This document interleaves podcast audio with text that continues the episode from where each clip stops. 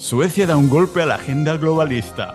Los granjeros holandeses continúa su reivindicación y la ley de la restauración de la naturaleza. Pacto Digital Global de la ONU. Los BRICS y su posible nueva moneda respaldada por oro. El Banco Central Europeo y el euro digital. Lo veis, ¿no? Lo ninja que he sido hoy. No solo por haber grabado el episodio el mismo día que lo publicamos, hoy mismo jueves, sino por meter ahí una musiquita como si fuera TV1 en mediodía, pero en realidad es el noticiario revolucionario que tenemos constantemente en Sociedad.ninja con Jorge, en el que comentamos noticias de actualidad que no se ven en los medios, pero hemos decidido hacer esta versión un poquito más light, un poquito más descafeinada, que no menos relevante, pero de cosas que sabemos que sí, esto se puede hablar porque se ha visto en algún medio y no vamos a tener problemas. Pero es verdad que después de grabar, una de las cosas que hemos compartido es que, hostia, quería decir esto, pero es que mejor que no, porque, bueno, nunca se sabe qué va a hacer el tío YouTube, el tío Spotify, el tío Apple, que es donde puedes escuchar este maravilloso podcast. Y esta semana todo el mundo se va de vacaciones se empieza a ir de vacaciones, dice, ah, pues yo no voy a publicar, ah, pues yo me voy de vacaciones, y yo he decidido, coño, pues esta semana en vez de dos episodios, vamos a hacer tres, y lógicamente igualmente audiocursos en sociedad.ninja y episodios premium. Yo me vengo arriba cuando la gente empieza a relajarse más, digo, pues voy a trabajar muchísimo más. ¿Os acordáis, no? En noviembre pasado que publiqué un episodio día sí, día no, era un no parar, pero joder, la motivación que da esto, digo, voy a aprovechar que estoy haciendo un no fap, un no tocamiento durante todo noviembre y también va a ser el mes que más voy a publicar. Así que no descarto quizás volver a publicar un poquito más durante verano, que sé que las personas tendréis más tiempo para escuchar distintos podcasts, pues digo, pues va a ser una buena oportunidad para apretarme más. Sino que, ¿qué voy a hacer? ¿Tomar el sol? Pues sí, pero no voy a estar tomando el sol muchas horas, muchísimas, porque sería igual de antinatural. Por esto cuando vas por la calle y ves animales que toman el sol, lo toman un poquito y después se van a la sombra, porque es cuando te empiezas a agobiar que dices, pues el cuerpo me está pidiendo sombra. Lo que pasa que después salimos ahí a las playas en pleno agosto después de estar meses de invierno y otoño y, y, primavera dentro de oficinas y nos tostamos completamente. También nos quedamos tostados cuando vemos noticias como las que vamos a comentar hoy con Jorge, Solo voy a hacer un pequeño call to action que ya sabéis y es básicamente que para avanzarnos a los cambios va muy bien tener una comunidad como tenemos nosotros de más de mil ninjas de la vida en sociedad.ninja. Es una manera de apoyar este podcast por menos de lo que cuesta una cena al mes, por menos de lo que cuesta dar a los estados y a las instituciones públicas tu privacidad. En vez de esto, pues coño, te apuntas a sociedad.ninja y empiezas a, a, filtrar noticias y a hablar de todos estos temas con los miembros, a escuchar más noticiarios revolucionarios como el que te traemos hoy, pero mojándonos un poquito más. Y Jorge nos hace también unas newsletters de la hostia, ya sea de cripto o de cosas que pasan en el mundo, que, que, no están realmente a la luz, que lo verías a lo mejor si fueras un viciado de Twitter o lo verías si estuvieras en sociedad.ninja y la gente va colgando noticias por ahí, ya sabes que dicen que somos la media de las personas con las que interactuamos más, así que imagínate ser la media de todos estos cracks que hay dentro de sociedad Punto Ninja. Muy agradecido de todas estas personas que estáis dentro y a ti también, querido oyente, que en un futuro estoy seguro que te vamos a encontrar, a encontrar ahí dentro. Así que vamos a comentar estas noticias con Jorge aquí en este podcast multipotencial de Pau Ninja.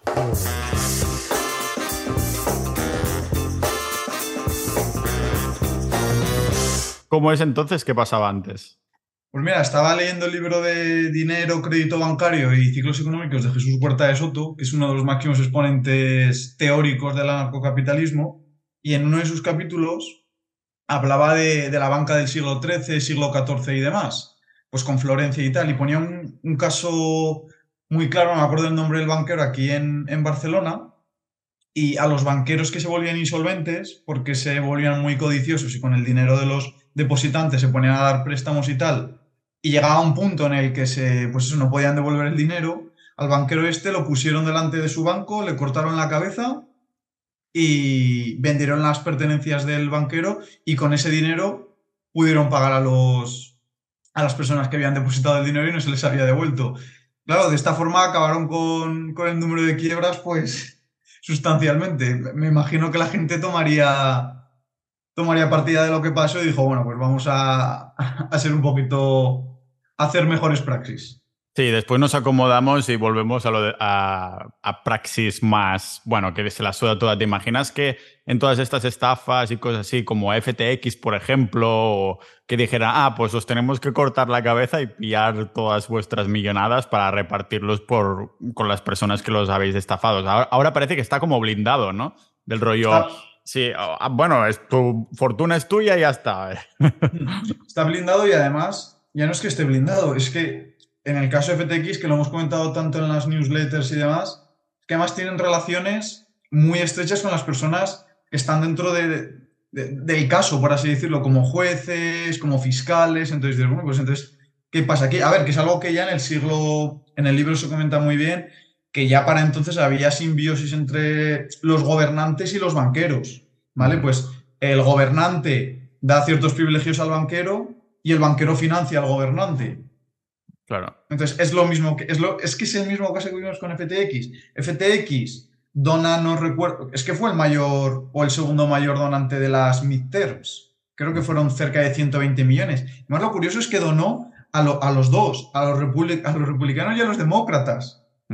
Yo creo que eso para que sea quien fuera que ganara, no les pudiera pasar nada y estuvieran siempre vistos en buenos ojos, ¿no? Del rollo, bueno, si ganan estos te hago pasta y si ganan estos te hago pasta también es que hay que tener amigos en todos los bandos. Es que, es que es lo mejor. Y lo que siempre se ha dicho, ¿no? En, el hemiciclo todos se pelean mucho, pero luego cuando termina son todos muy amigachos.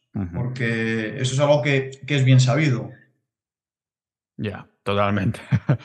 bueno, para poner en perspectiva, es el primer noticiario revolucionario que hacemos en abierto como tú lo has llamado, Jorge, va a ser un noticiero revolucionario un poquito más light.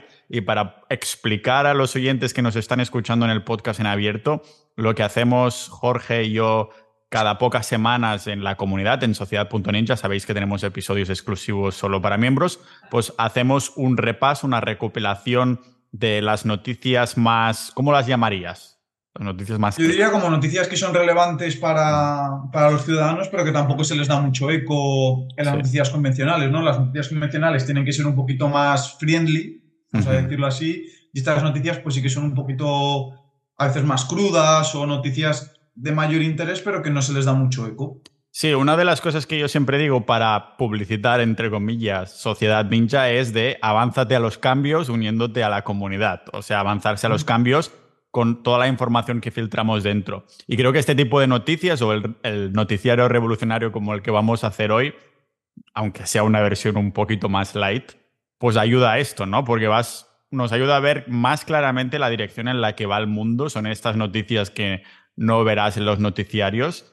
Aún así, lo que sí verás en los noticiarios y en el noticiario revolucionario de hoy es la musiquilla y el recantar de titulares que, que voy a hacer en un segundo Juan prepara la música. 3, 2, 1.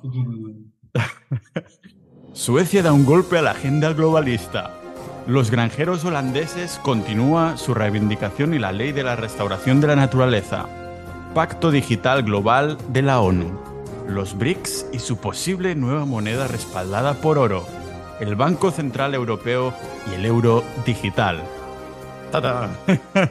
Esto es la parafernalia para copiar a las noticias convencionales que hacemos.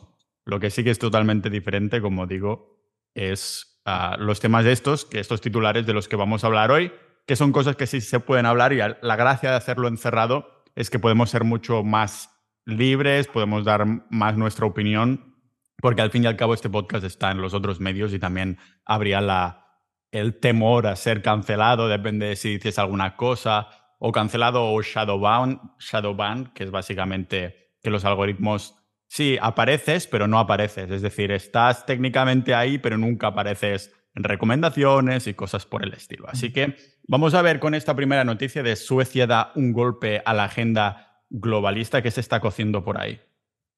Bueno, eh, antes de empezar, lo que sí que me gustaría decir es, muchas de las noticias, la gracia del noticiero revolucionario es que nosotros desde el principio íbamos cogiendo una noticia y a medida que van pasando los meses, como que la vamos recuperando poco a poco o las vamos relacionando con otras.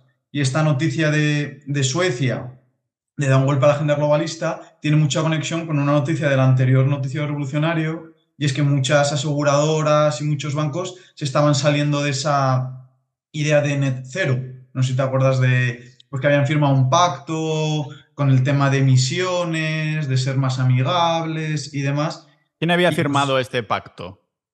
Pues eran una serie de, bancos muy grandes, del estilo ING y una serie de aseguradoras. Eh, creo que estaba AXA, creo que era una de las, de las grandes que estaba ahí dentro. Y a medida que habían pasado los meses, creo que habían sido seis aseguradoras que se habían salido ya y bancos también llevaban tres o cuatro. Y me hizo gracia porque eso no dejan de ser empresas privadas y ahora vemos como un país soberano, grande, como Suecia, que no es no es un país del, tercer mundo, sino que es un país, pues eso, que en Europa tiene mucha presencia, también no da un golpe a la agenda globalista directamente, pero sí que pues va diciendo pues que hay cierta, ciertos objetivos pues que ya saben perfectamente que no, que no van a poder cumplir y sobre todo la ministra de Finanzas ha dado un golpe en la mesa diciendo pues eso, que la energía nuclear va a estar más presente de lo que se pensaban en, en, su energía, de, en su creación de energía. Sí, entonces, claro, si dicen que no van a seguir esta línea, lo pueden hacer tal cual, es decir, porque entiendo que si Europa va a una y dice tenéis que hacer esto, ¿qué pasa si no lo cumples? O sea, va en una lista, en una línea, quiero decir, de no cumplir ciertos objetivos europeos, pero no está escrito en piedra, ¿no? No, no, no creo que esté escrito en piedra, eh, en piedra porque pasa un poco como, con los objetivos de desarrollo sostenible, ¿no? O sea, son objetivos que, ciertos países se proponen a medio largo plazo y ocurre lo mismo con esto, que va llegando ese plazo y se van dando cuenta de que no hay por dónde cogerlo. Entonces, la, ministra dio, una entrevista y sobre todo lo que comentaba era que en un sistema tan industrializado como, pues, como Occidente en este caso, eran prácticamente inviables los objetivos que se habían, se habían impuesto, más que nada por la estabilidad del sistema energético. ¿Vale? Entonces, no es que el país más woke y más, porque Suecia ya sabemos que fue el país que inició, no, que lo inició, pero siempre fue uno de los precursores de este sistema verde y sistema más woke, ¿no? Que además lo hemos comentado varias veces en los noticiarios pues parece que es un país que ya está diciendo que los objetivos de desarrollo sostenible, que además de lo que se queja es justo eso, de que la, agenda del web, del, Foro Económico Mundial, eh, las Naciones Unidas y tal, pues están empujando a los países a una toma de decisiones que les está complicando la industria, les está, les está aumentando muchísimo los costes de, fabricación y eso está, pues claro, repercutiendo negativamente en, en los números del país. Igualmente hay una descorrelación con Suecia en el sentido de que, me acuerdo en la pandemia, era uno de los pocos países que dijeron, no, no hay confinamiento aquí, ¿no? O sea, por una parte parece muy woke, han dejado pasar también no sé cuántos inmigrantes, ya están teniendo problemas, esto le está pasando factura y me da igual que sea políticamente incorrecto, porque es como un choque de, toma, un montón de personas con culturas opuestas a la tuya, a ver cómo, a ver cómo haces funcionar la sociedad ahora, ¿no?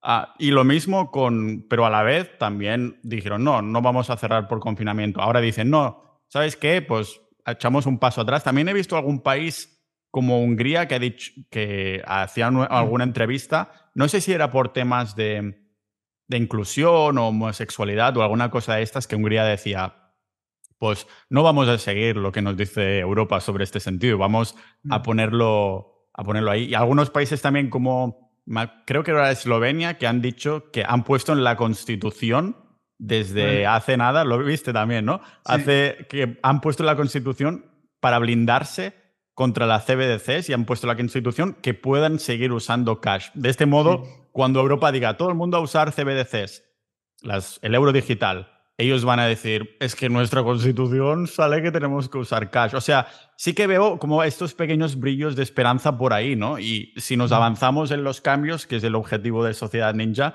estos países en concreto a lo mejor son potenciales como, no voy a llamarlas potencias, pero que se mantienen un poco con sentido común bajo toda esta cultura woke, ¿no? Entonces, Suecia por este, por este lado ha dicho, pues nada de esto, que lo verde y tal, que lo primero es que haya energía en el país, supongo. Claro, eh, el, mensaje no es el de la ministra de Finanzas, vamos, lo que entendí yo por, por cómo lo, decía y demás. No es nos cerramos en banda y adiós todo tipo de energía verde, sino se tienen que encontrar un equilibrio inicial que sea híbrido entre energía nuclear, energías fósiles, que ahí sí que le cierra un poco más la puerta en vistas a 20, 30 años. Pero vamos, ya vimos como la propia, la propia Comisión Europea eh, tiltaba de energía verde a la nuclear en cierto momento. ¿Te acuerdas que hace un par de meses, con todo el problema que hubo con el gas y demás, que Alemania se estaba encontrando con serios problemas de compra de gas por el precio, de la noche a la mañana la energía nuclear pasaba a ser energía verde. Entonces, es gracioso ver cómo, como Europa, ¿vale? Tomó muchas medidas en ciertos momentos de bonanza sin pensar que qué tipo de repercusiones podían tener en momentos más recesivos y ahora es como que están dando un pasito atrás de decir, es como el hijo que se independiza muy joven, se da cuenta de que eh, la vida de independizarse no es tan bonita y dice, oye, papás, que os quiero mucho, yo creo que deberíamos volver a, vivir juntos, ¿no? Sí, me vuelvo a casa hasta los 30 o los 40 y ya veremos qué pasa más adelante. A lo mejor me echo una novia y me puede hacer de madre en vez de tener que... Exacto, es algo así. La, frase de vive de tus padres hasta que puedas vivir de tus hijos, ¿no? Ah, ahí, ahí se aplica. lo que también veíamos que se estaba aplicando con esta agenda verde y demás, se, se veía mucho en Twitter, pero muy poco en los medios tradicionales, o a lo mejor ni en absoluto, pero me consta, bueno, lo sé porque yo no los sigo, pero se comenta, ¿no? es el tema de los granjeros en, Holanda, que se estaban reivindicando, de hecho, desde hace bastante tiempo. ¿Qué sabemos de ellos? Desde hace mucho, desde que yo recuerde, desde el primer noticiario creo que ya lo comentamos, que sacábamos los vídeos tan, tan curiosos en los que iban con, con estiércol a, la casa de los ministros, se las llenaba, o los ayuntamientos. Bueno, pues la reivindicación sigue y sigue con, toda la razón del mundo. De hecho, están llegando ya prácticamente a la parte noroeste, están llegando a La Haya. Y en sí la noticia no es tan importante, la de los granjeros, sino más bien la ley de restauración de la naturaleza, que ahora la comentaremos. Pero vamos, que, sepan que, que los granjeros holandeses siguen ahí, que ciertos granjeros de otros países, como alemanes, polacos, creo que también se les unieron pues siguen con esa lucha. Y una noticia que no nos gusta tanto comentarla, y es que ayer eh, se aprobó la ley de restauración de la naturaleza en, el Parlamento Europeo, en, Estrasburgo. Es, es, una ley que en los noticiarios no habíamos comentado todavía, directamente no le habíamos puesto nombre, pero sí habíamos comentado algunas de sus medidas. No sé si recuerdas todo el tema de los nitritos, todo el tema de los fitosanitarios, que estaban intentando regular mucho el uso eh, en Europa, pues justo la ley que, que legisla y, regula todo esto, pues es esta ley de restauración de la naturaleza que se le dio luz verde justamente ayer. O sea que la hemos puesto in extremis. qué son estos compuestos para la audiencia que no lo sepa? Eh, bueno, esto te, explicaré mejor un químico o una persona puesta, pero básicamente es los compuestos que nosotros utilizamos en nuestros campos, pues entiendo para el control de plagas y demás, pues claro, al ser compuestos químicos que pueden afectar directamente al producto, pues se regula mucho, se regula mucho su uso. Claro, regular mucho su uso afecta directa, directamente también al precio, que también repercute sobre nosotros, a la cantidad que puedes utilizar de, producto. Si mal no recuerdo, eh, se, iban a intentar reducir en un 40%. Claro, reducir en un 40% esos productos repercute en, la cantidad de cosecha que tú produces, ¿no? Eh, si, quieren si quieren leer un poquito más sobre esto, he dejado un par de hilos explicativos. También he dejado la normativa como tal, que, que es buen ladrillo pero básicamente esto repercute directamente sobre, sobre la agricultura europea y sobre la española también muchísimo.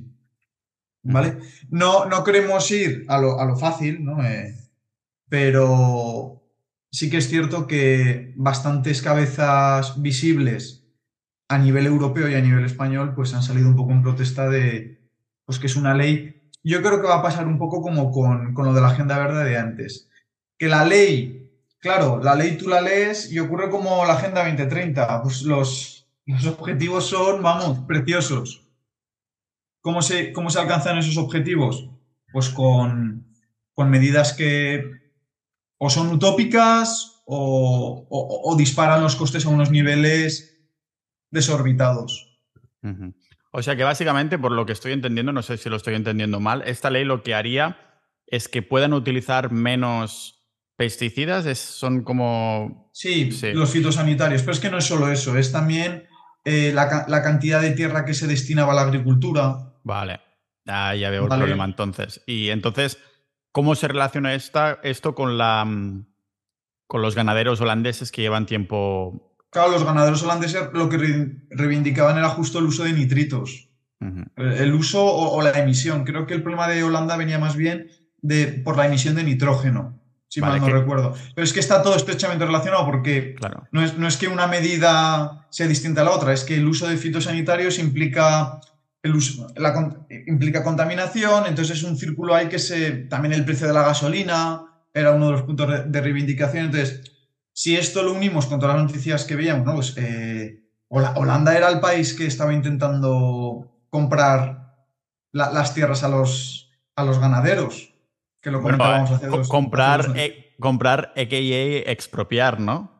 A ver, no nos queremos poner en ese plan, pero son muchas medidas y Irlanda también era el país que propuso, que esto, esto a Irlanda no le afecta, pero era el país que había propuesto eh, matar 200.000 vacas, que lo comentamos en, otro noticiario. Entonces, con esta noticia lo que queríamos traer es que se ha dado luz verde a todas esas suposiciones de hace meses atrás en las que sí que iba a haber un marco regulatorio directo para agricultores y ganaderos.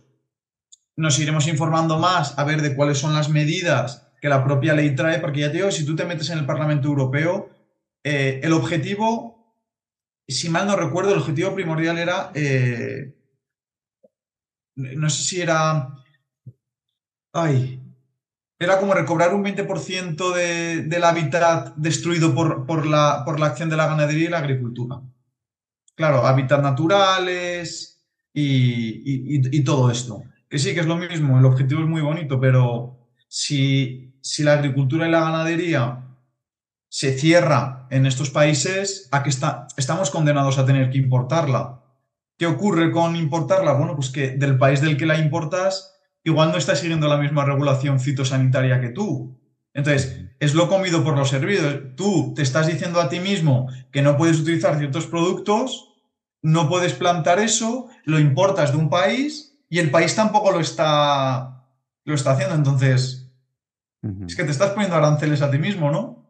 Estás quedando a merced. Además, para crear un paréntesis relacionándolo multipotencialmente con la salud, la comida que nosotros comemos tendría que ser criada, digo criada en vez de cultivada para hacer hincapié a los carnívoros, pero tanto si comieras vegetales como carne, la comida tiene que ser crecida con el mismo sol en el que tú estás viviendo. Es decir, que la información que las células de la comida que estás consumiendo tiene que ser la misma información que tú estás comiendo en tu dieta. Por esto es tan importante a comer en local, no solo por la economía local y dar soporte a los granjeros locales y todo el rollo, ah, sino también esto, esta información del sol, hay una descorrelación, ah, pero bueno, esto sería un episodio aparte que también precisamente hemos, hemos hablado con Sergio en los episodios en, privados, en privado sobre, sobre salud.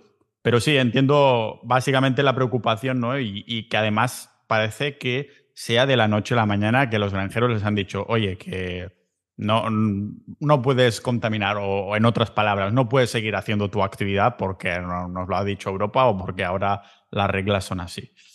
No sé, parece la dirección va en este control y el control va tanto, mira, precisamente empiezan por la base de, todo, que es la salud humana.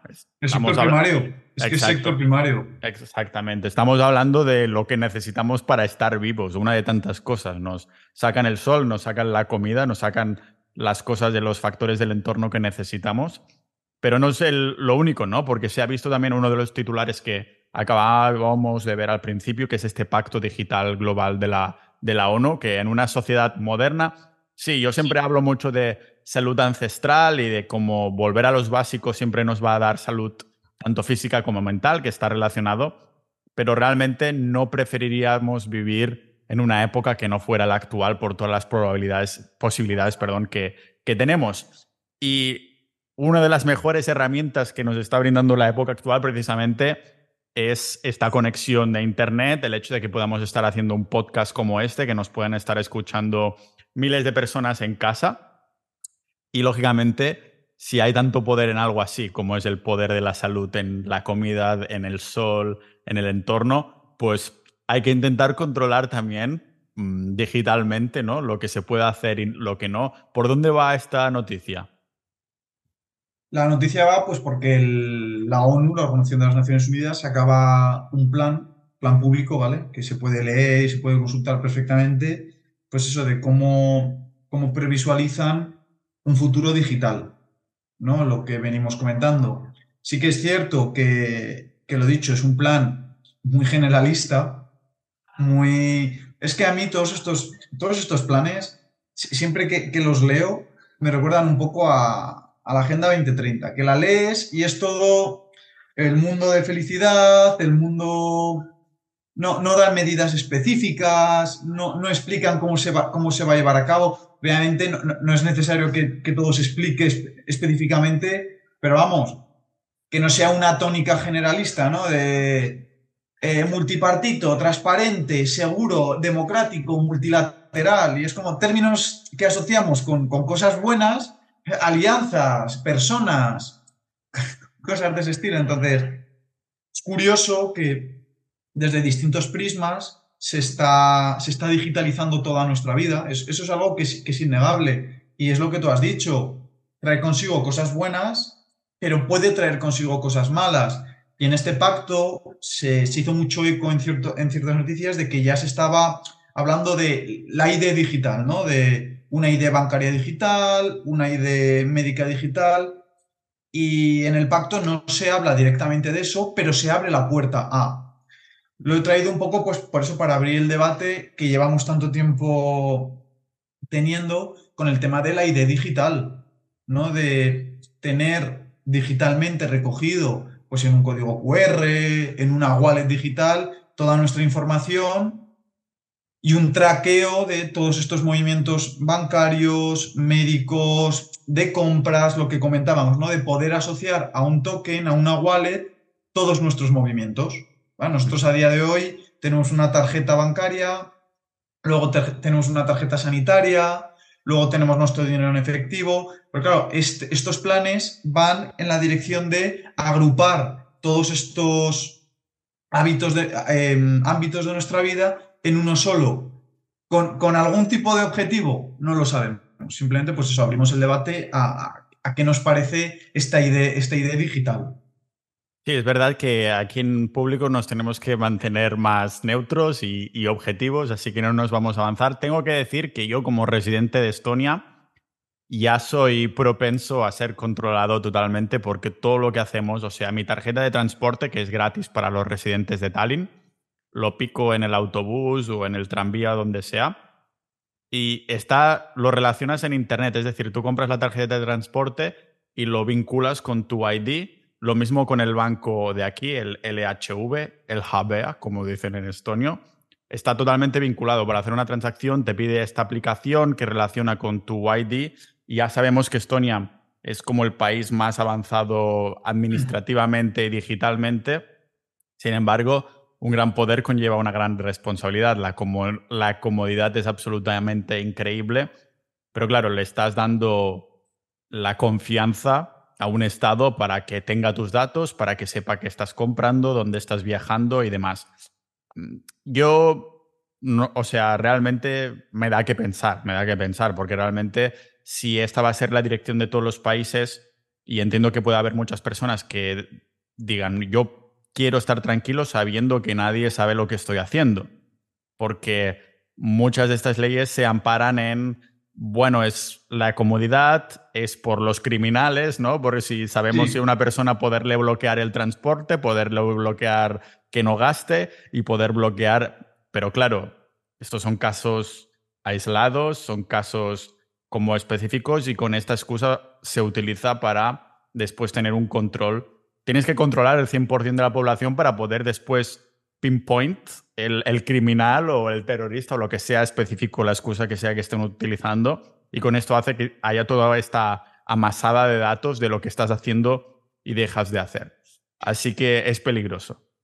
Claro, el, el tema es también el, el, mensaje que se envía, que es el que tú comentas, ¿no? se, se, intentan atacar ciertos aspectos específicos, como en otro noticiero comentábamos el, protocolo este europeo que querían implantar para la lectura autónoma de imágenes y demás, para controlar la pornografía infantil. No sé si te acuerdas que era un algoritmo eh, dirigido creo que a una inteligencia artificial, no recuerdo el qué, que hacía una lectura de las imágenes que, que, nos enviábamos nosotros en chats privados y demás, bueno, para intentar buscar eh, personas que están relacionadas con pornografía infantil, terrorismo y demás. Entonces, sobre todo, e, el miedo no, es infundado, te quiero decir.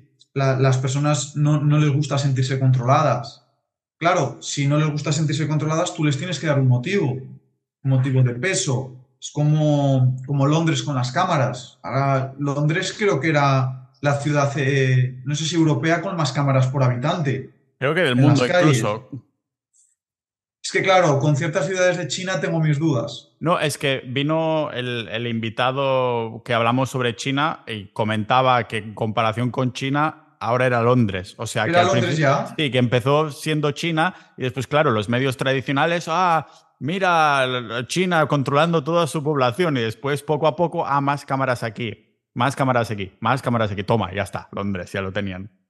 Claro, pues fíjate, eh, y, y, ya había, y ya hay ciertos protocolos o, o, ciertas empresas que están vendiendo algoritmos de reconocimiento facial que funcionan a la perfección. Fíjate la, la reyerta esa que hubo en China, que el protocolo identificaba y llamaba directamente a la policía, ¿te acuerdas? Sí. Claro, eh, el, el, problema no es tanto ser un obseso de me están vigilando, no, no, no. El problema es intentar encontrar un equilibrio entre seguridad, libertad e incluso propia responsabilidad es muy cómodo el pago con tarjeta y hay, ciertos aspectos en nuestra vida en los que la comodidad tiene un peso muy importante. Pero claro, no tenemos que ser tampoco esclavos, esclavos tecnológicos porque si no estamos en las mismas con distintas herramientas. Yo lo veo en el ejemplo de China, he puesto el vídeo en el que eh, el, la idea wallet ya está perfectamente implantada con el sistema de crédito social y el pago es directamente con un escáner biométrico y, sale la puntuación. ¿eh? Tal puntuación, venga, pues puedes comprar. Tal puntuación, pues toma, no puedes comprar. A mí me da la sensación de que todos estos tipos de sistemas se van a acabar tropezando entre ellos. ¿Vale? Es decir, que, que no van a salir adelante, pero bueno, por ahora ahí los tenemos. Y mientras tanto, poco a poco hay más y más sistemas, más y más control. Entonces, yo no soy partidario personalmente de, de, de, un control tecnológico masivo. Sí que estoy a favor de la tecnología en ciertos ámbitos de nuestra vida, que lo facilita mogollón, pero el ID Wallet no es una de las cosas que más ilusión me haga. Y más sabiendo hasta qué punto se puede llegar, que ya sabemos que China puede ser un ejemplo por ir 5 o 10 años por delante de nosotros. Mm. Supongo que el chico del podcast lo explicaría muchísimo mejor que yo, cómo está el tema en China con todo el tema del crédito social. Sí que da un miedo el hecho de no poder hacer cosas o lo que comentábamos por ahí, ¿no? Vas a comprar ciertos productos y te dicen, no, esto ya has pasado tu cuota. Eso parece mucho de George Orwell o Un Mundo Feliz, pero realmente está a la vuelta de la esquina y es uno de los motivos para hacer este tipo de, de episodios. Precisamente en relación con las monedas es los, las próximas noticias que teníamos que comentar es el tema de los bricks, que no son los bricks de leche o de los zumos, a mierdas de estas que no deberíais beber ni dar a vuestros hijos, aunque bueno, podéis hacer lo que queráis. Eso, ah, ¿ves? Si, si yo tuviera un estado propio, no diría, no, está prohibido los bricks de zumos de estos así. Diría, la recomendación oficial del Estado es no dárselo, pero, ¿sabes? Um, cada uno también lo que, hará... con, lo que ocurre con eso es que yo creo que muchos altos cargos empiezan con, ese, con esa idea. Uh -huh. Pero cuando llegas a ciertas situaciones de poder en las que eres intocable, el ser humano tiende a... Le, le, tiende a que le guste el poder y el, control total. Es muy difícil llegar a una situación de poder y ser una persona altamente liberal. Sí, por, por esto también soy muy fan de los países más pequeños en cuanto a población. Terminan siendo, al menos los, los occidentales, los que funcionan mejor en cuanto a Estado. Si miras Nueva Zelanda, miras los países nórdicos, son estos países donde hay menos amasamiento de poder. Entonces, claro, eso no sé quién lo decía exactamente, pero me acuerdo que lo escuché en una entrevista de Joe Rogan que decía, claro, en tu casa sea un comunista, pero a medida que se va extendiendo la cantidad de personas a las que, a las que tienes que llegar, tienes que ir con cuidado, ¿no? no puedes extrapolar este comunismo en tu casa que os conocéis todos desde que naciste y todo el rollo a, a lo demás. El tema de, por ejemplo, ya saben los oyentes que yo tengo 100% de mi cartera en Bitcoin, o sea, depende de la época en la que me conozcan, soy muy pobre o muy, muy rico. Así, la volatilidad del precio de Bitcoin es directamente proporcional a lo genio o loco que soy. Así que sabemos perfectamente también que una de las frases que se dicen los Bitcoiners es mm, control the money, control the world, controlas el dinero y controlarás el mundo. Y es por esto que las noticias, las dos últimas que tenemos que comentar, tienen tanta relevancia, porque hacen referencia precisamente a este control monetario, a intentar, sabiendo que el fiat, el dinero fiat cada vez está valiendo menos, se está acercando al cero, estamos ya en un 98% de su pérdida de valor desde la salida del patrón oro y precisamente la noticia iba en dirección al oro, ¿no? Y la moneda, una moneda nueva respaldado por oro, ¿de qué, de qué va esto? Sí, el bloque BRICS, que es el bloque que venimos comentando ya también desde el principio, pues parece ser, no es algo que se haya hecho oficial, puede ser una bomba de humo, puede ser, pueden ser muchas cosas, pero ya sabemos que el bloque BRICS está intentando eh, tener tratados comerciales en los que la moneda usada ya no sea el dólar, ¿vale? Entonces están utilizando rupias, están utilizando eh, los rublos, claro, son monedas, sobre todo el rublo, pues que también pierden muchísimo, muchísimo poder y parece ser que estarían trabajando en una nueva moneda respaldada en oro.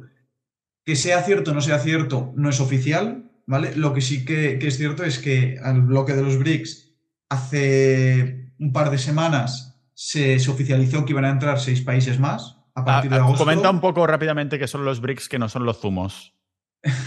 El, bloque BRICS es el bloque formado inicialmente por Brasil, Rusia, India, China y, la S no, no recuerdo de, dónde venía, pero vamos, es el bloque alternativo al, bloque dólar y al bloque occidente, en el que pues están entrando muchísimos países también de, de África. ¿vale? Bueno, ya sabemos que China en particular está cogiendo África como, como su segunda casa, está invirtiendo muchísimo. También en Europa, por cierto, está comprando muchísimos puertos marítimos.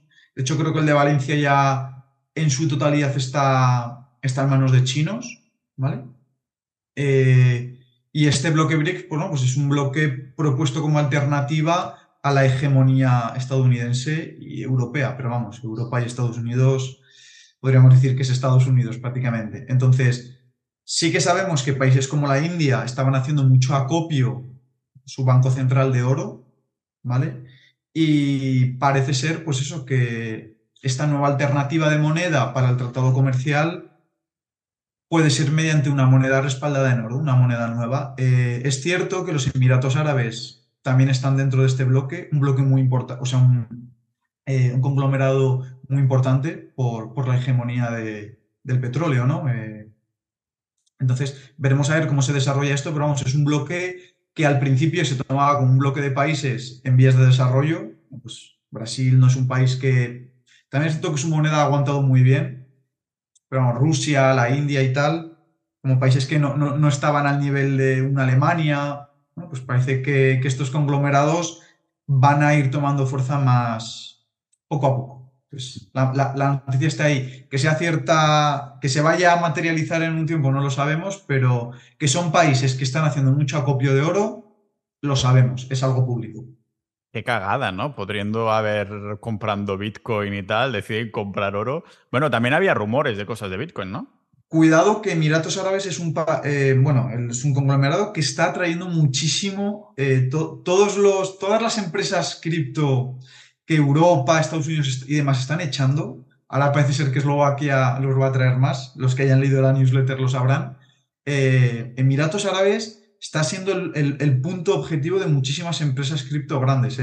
Véase Binance, cosas de este estilo. Entonces, puede ser que sí que en la sombra estén haciendo acopio, no directamente de Bitcoin, pero sí de empresas relacionadas con. El precio, la dirección del precio de Bitcoin, bueno, nos está diciendo que algo se está cociendo por detrás. Los que están en Sociedad Ninja, pues tenemos información más, bueno, privilegiada, para decirlo así, cerrada al público. Y a ver qué va a suceder, ¿no? Porque a lo mejor podría ser que fuera una bomba de humo y dijeran, sí, estamos comprando oro y en realidad por detrás estén comprando una de Bitcoin absolutamente increíble. Ah, yo creo que el próximo año va a ser bastante interesante sobre eh, todos los noticiarios que vamos a hacer, las noticias del mundo, la dirección del mundo, va a ser un, cambio de, paradigma. Es que estamos viviendo eso justo. Es que yo creo que estamos viviendo eso. O sea, no quiero decir, porque esto es así, o sea, el dólar y Estados Unidos eh, tienen un respaldo que ningún otro país tiene. ¿Vale? Y es la potencia militar que es Estados Unidos. Porque eso es innegable. Muchas veces dicen lo de que, es curioso, a mí el meme me hace mucha gracia. Eh, el dólar en que está respaldado y pone la nada. Y luego de repente aparece una típica imagen con 20 portaaviones, no sé cuántos cazas estadounidenses. La hegemonía que tiene Estados Unidos ahora es militar y vía el dólar. Si el dólar se sigue debilitando, y se van saliendo alternativas al dólar, como puede ser esta moneda, pues ahí le estás quitando una parte de hegemonía a un país o a un imperio, mejor dicho, como el estadounidense. Estos países también son bastante amigos de Israel. Que es, una potencia, es una potencia militar, queramos o no. Entonces, que estos países vayan a triunfar, eso nadie lo sabe que ya se están dando alternativas al sistema actual, pues el que no lo quiera ver, que no lo quiera ver, pero vamos, hay algún país que industrialmente es muy potente. China, sea lo que sea, industrialmente es muy potente y China es uno de los mayores importadores y exportadores de producto, o sea, no, es un país, pues yo que sé, como Brasil, que es, es más chiquitín, es más, está más en vías de desarrollo, o sea, Estados Unidos tiene que empezar a ponerse las pilas porque su hegemonía está pendiente de, ver qué es lo que ocurre con ella. ¿Cuál crees que es el rol que tienen las CBDCs, las monedas digitales? Bueno, realmente dólar y euro ya casi podemos decir que es digital, pero es como el euro 2.0 y el dólar 2.0, que va relacionado con la siguiente noticia que teníamos que comentar y es la dirección precisamente del Banco Central Europeo y el euro digital? Mm. Pues las CBDCs yo creo que sí que tienen un papel importante porque, a ver, no en, un sistema de, guerra el gobierno hace acopio de dinero, hace acopio de oro, de dinero, claro, no quiero decir que sea un, un esquema de guerra ahora mismo, pero pensándolo un poco históricamente, cuando se han tenido que financiar y te, puedes ir a, Carlos V si te apetece. ¿eh? Carlos V llegaba, iban a los bancos, todo oro que tienes para mí. Claro, con, con oro, con dinero en efectivo, eso es mucho más complicado. Con una CBDC es instantáneo. Es algo instantáneo, ¿no? Es, es que no, no, no, no, no hay ni que pedir permiso, no hay que, no hay que ir ni físicamente al banco. Entonces, las CBDCs están ahí y, van a estar ahí. El Banco Central Europeo hace unos días, bueno, están rediseñando el dinero en efectivo, que le quieren poner otro diseño. Ya ves tú, parece que, parece que no hay problemas que solucionar, que lo que nos importa ahora es qué imagen aparece en el, en el, billete de 20, ¿no? Bueno, eh, el Banco Central Europeo está, está, lavando mucho la cara de las CBDCs y parece que están dando un paso adelante diciendo pues que van a ser un sistema complementario al dinero en efectivo, que la privacidad va a ser total. No sabemos qué querernos ahí, Pau. Yo por lo menos. No, sé hasta qué punto tomarme la garza. A veces sale diciendo que la privacidad es importante, pero que no se puede tener una privacidad del 100%. luego otro tío de la Comisión Europea te sale diciendo que la privacidad tiene que ser total, porque si no la gente no va a querer utilizar las CBDCs. El, diseño no, es conocido. El, preguntas y respuestas que he puesto, pues si lo quieren leer, que lo lean. Eh. Son preguntas y respuestas que le puedes hacer a un niño y te puede responder un niño. No.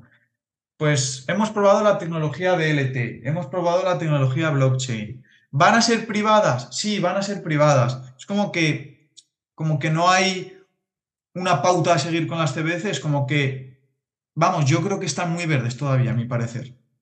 Y a lo mejor es, es, un poquito más marketing o imagen política que otra cosa. De sí, sí, nosotros estamos aquí trabajando en eso, o lo que sea, ¿no? Es que me da la sensación, porque ¿cuánto tiempo llevamos hablando de las CBDCs? Parecía que, iba a ser inminente, ¿no?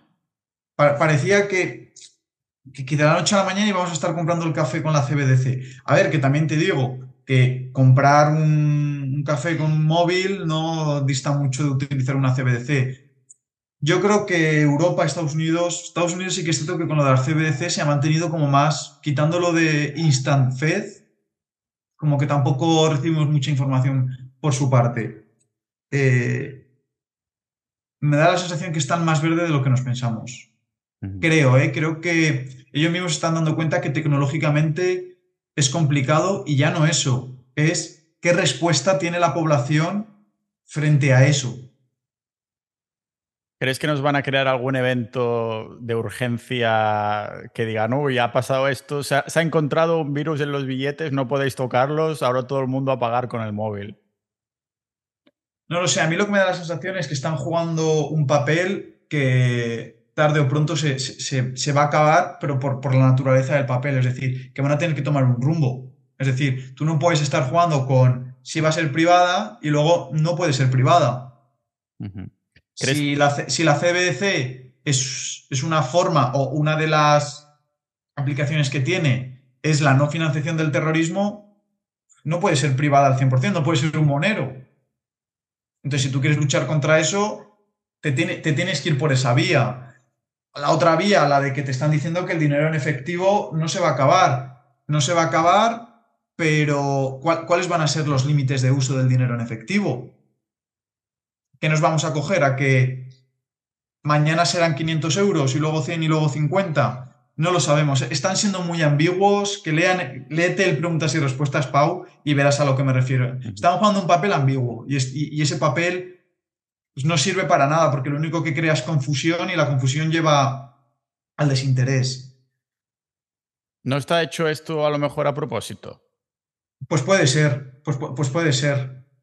Es que siempre sabemos que, los estados, o sea, las cosas que comentan en ruedas de prensa, lo que publican, todas estas, estas instituciones públicas que están amasando tanto poder, dices, los escuchas y dices, ¿qué son tontos o qué? Pero después dices, hostia, ah, ahora entiendo esta noticia nueva. Digo, qué oportunistas. O sea, es, como la mejor palabra para definirlos. Y crear este desinterés o, o que sean tan poco específicos yo no creo que sea casualidad del todo y a lo mejor va a haber una noticia en, el próximo, en los próximos noticiarios revolucionarios que vamos a decir, ah, por eso no querían que estuviéramos tan encima. Al menos es como lo estoy viendo yo.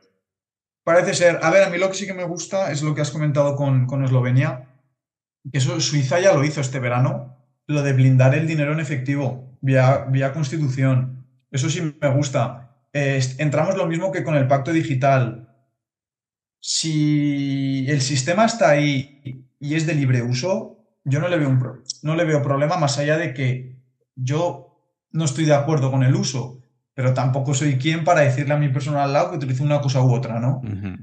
El miedo más mío es el tema de ir denostando el efectivo, ¿vale? Que sí, que sea un sistema complementario, pero como empujar a la gente, ¿no? Es como, no, no, tú lo puedes utilizar, pero poco a poco te voy, llevando al otro lado. Del rollo, un poco lo que antes había, ¿no? Cuando los comercios en España, pues te obligaban a comprar 5 euros mínimo o 10 si querías pagar con tarjeta porque les cobraban comisión. Pues sería lo mismo, pero al revés, ¿no? Decir, ah, pues sí, pero te va a costar un 1% más o algo así. Eso es, o estás limitado a 50, 100 euros. O lo típico, si todo el mundo empieza a usar pago en digital significará que después te dirán, no, es que no tengo cambio, me tienes que pagar en digital. Esa es otra. También es cierto que yo creo que aquí se está separando mucho eso. Es decir, hay negocios que ya ves que el efectivo directamente no, pero luego hay otros negocios. El otro día estuve yo con, con mi pareja en un, en un sitio muy céntrico de la ciudad, el típico bar que va todo el mundo allí porque hacen un bocata de calamares, y no, no aceptaban tarjeta, ¿eh? Y me sorprendió un sitio que tiene tantísima gente, digo, es que va, a ser una forma también de, de marketing, ¿no? El decir, no, no, no, no, aquí dinero en efectivo. Y creo que va a tener muy buena acogida. Creo que las personas, en particular, el dinero en efectivo es una de las cosas que no quiere que le quiten. Claro, sobre todo a empresarios, trabajadores por su cuenta. Tendremos que hacer marketing de guerrilla como se hace con Bitcoin. Yo cuando voy a algún restaurante o así, aún sabiendo la respuesta, digo, ¿aceptáis Bitcoin? La última vez Ah, fuimos con los ah, ninjas de Aquitalin a no sé qué restaurante y le, preguntó le pregunté a la chica que debía tener 18 años y se empezó a reír. Y digo, ¿qué, hace tanta gracia, joder? ya te reirás ya cuando te, saquen esta inflación que tiene. Madre es, mía. Es, increíble. A ver, bueno, en, en Bélgica y una de las cosas que más me ha sorprendido es que hay mucho, hay mucho, hay mucho guerrillero por ahí y con el tema del dinero en efectivo y con el tema de Monero y tal, me, sorprendió, o sea, me sorprendió mucho ver que había tantísimo, tantísimo movimiento en su favor, la verdad, porque prácticamente por todas las calles había alguna pegatina o había algún QR de grupos que estaban en, lucha del dinero en efectivo. Y no sé, me sorprendió. Yo siempre, sabes que soy, tiendo a ser optimista ¿eh? con todas estas cosas. Y me gusta pensar que aunque las medidas estén ahí, la respuesta no va a ser buena. Ya. Me gusta pensarlo. Sí, pausa dramática para beber. Próximo episodio sobre el agua con gas, por cierto, para que la gente esté pendiente. Además, también lo, hemos comentado tú y yo alguna vez, que yo también soy un usuario del agua, con, gas. Pues ya sabéis, a próximo episodio, en un par de días o así, tenéis uno sobre agua con gas. Este, este mismo domingo, me parece.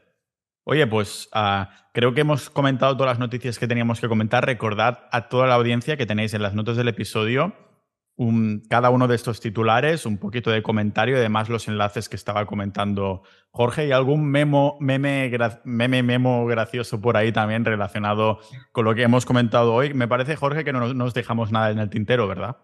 No, hasta, hasta aquí han sido todas las noticias para nosotros más relevantes y, lo de siempre, esperemos que les haya gustado mucho. Nos hemos abierto ahora al público a ver qué, acogida tiene. Esperemos que, que tan buena como en el privado. Más noticieros revolucionarios con Jorge en los episodios premium de Sociedad.ninja. Así que muchas gracias, señor. Nos vemos próximamente ahí dentro y aquí fuera. Muy bien, Pau. Un saludo.